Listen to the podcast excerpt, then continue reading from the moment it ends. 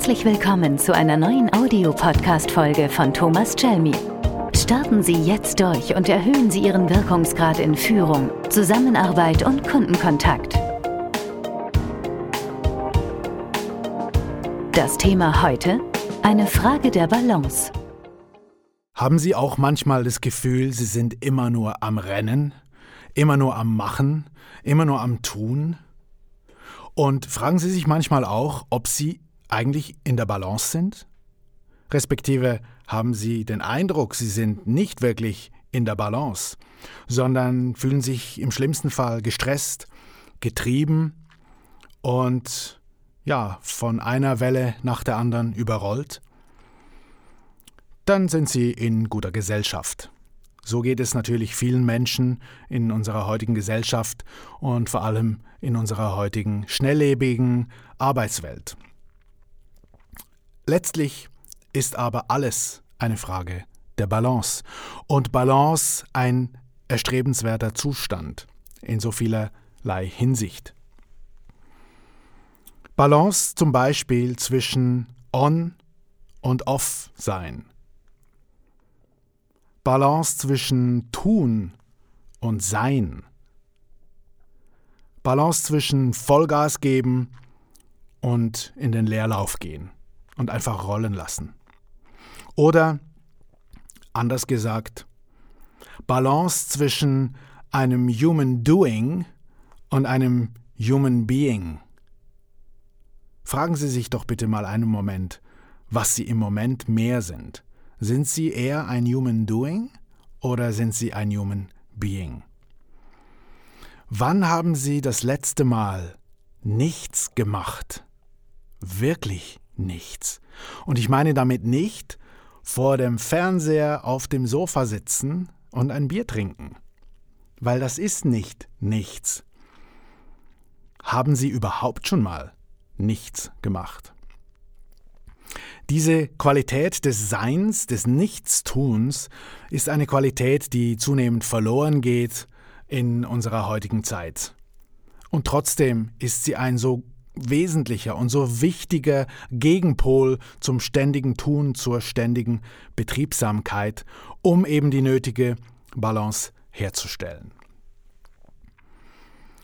Wenn wir uns mal schauen, welche Faktoren Einfluss haben auf diese Balance, dann ist einer davon sicher die persönliche Tagesleistungskurve. Sicher haben Sie schon bemerkt, dass Sie über einen Tag verteilt nicht immer genau gleich leistungsfähig sind, sondern dass es da durchaus Schwankungen gibt. Eine typische Tagesleistungskurve gibt es in dem Sinne nicht. Es gibt Menschen, die eher morgens produktiv sind, aktiv sind, sogenannte Lärchen. Und dann gibt es Menschen, die erst in den, Ab in den Abendstunden wirklich aufblühen und aktiv werden, sogenannte Eulen. Wie auch immer, die Tagesleistungskurve unterliegt Schwankungen. Und es kann Sinn machen, sich diese Schwankungen einmal systematisch bewusst zu machen.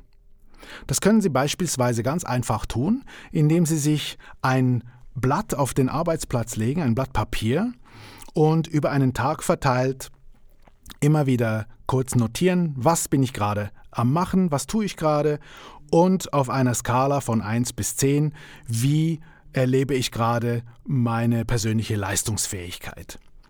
Wenn Sie das über ein, zwei Wochen systematisch so erfassen, dann haben Sie eine aussagekräftige Datenbasis und können sagen, äh, und, oder können Ihre persönliche Tagesleistungskurve wirklich äh, vielleicht auch mal grafisch zum Beispiel darstellen. Was bringt das Ganze? Was kann es mir helfen oder wozu kann es mir verhelfen, wenn ich meine persönliche Tagesleistungskurve zuverlässig kenne?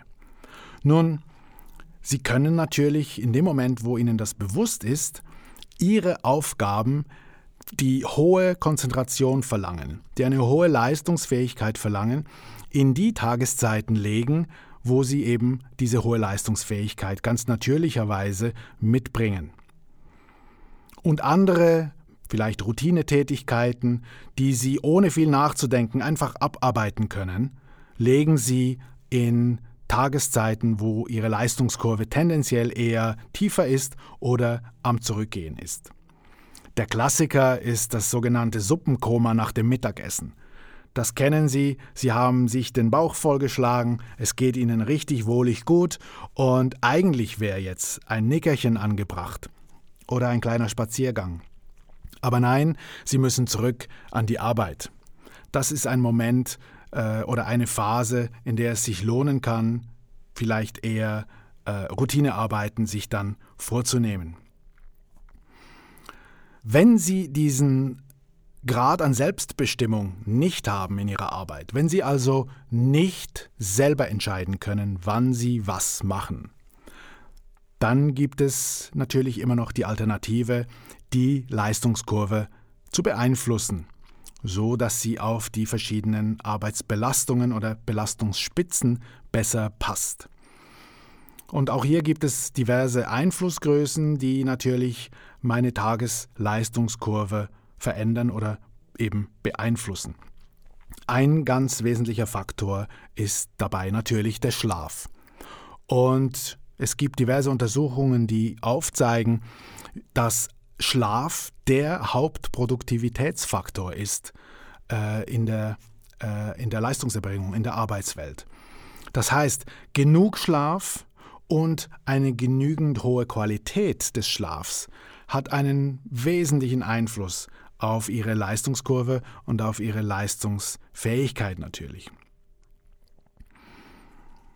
Wie viel Schlaf Sie persönlich brauchen, das äh, können nur Sie herausfinden. Das kann auch äh, über die Jahre sich verändern. Im Großen und Ganzen kann man sagen, dass die meisten Menschen irgendwo zwischen sieben und neun Stunden Schlaf brauchen, um erholt wieder und, und, und frisch aufstehen zu können und an die Arbeit gehen zu können.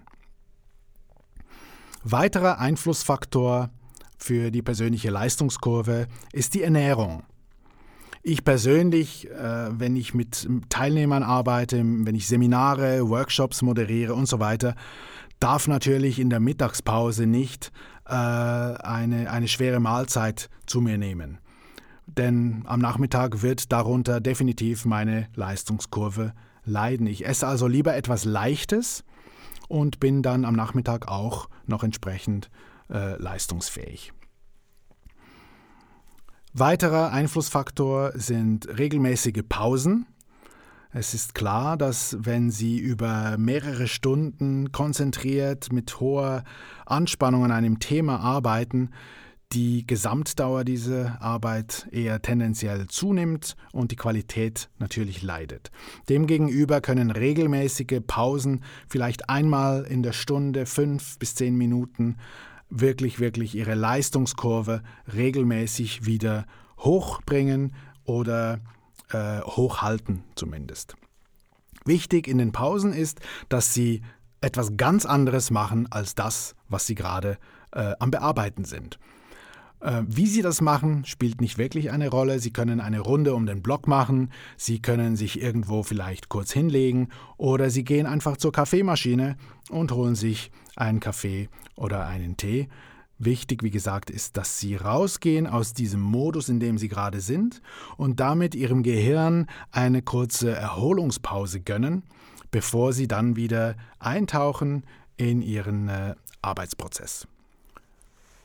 Hilfreich kann auch die Erkenntnis sein, dass auch unsere Schlafzeit, unsere, unser, unser Schlaf diversen Phasen unterliegt, nämlich äh, Tiefschlaf- und Leichtschlafphasen, vereinfacht ausgedrückt.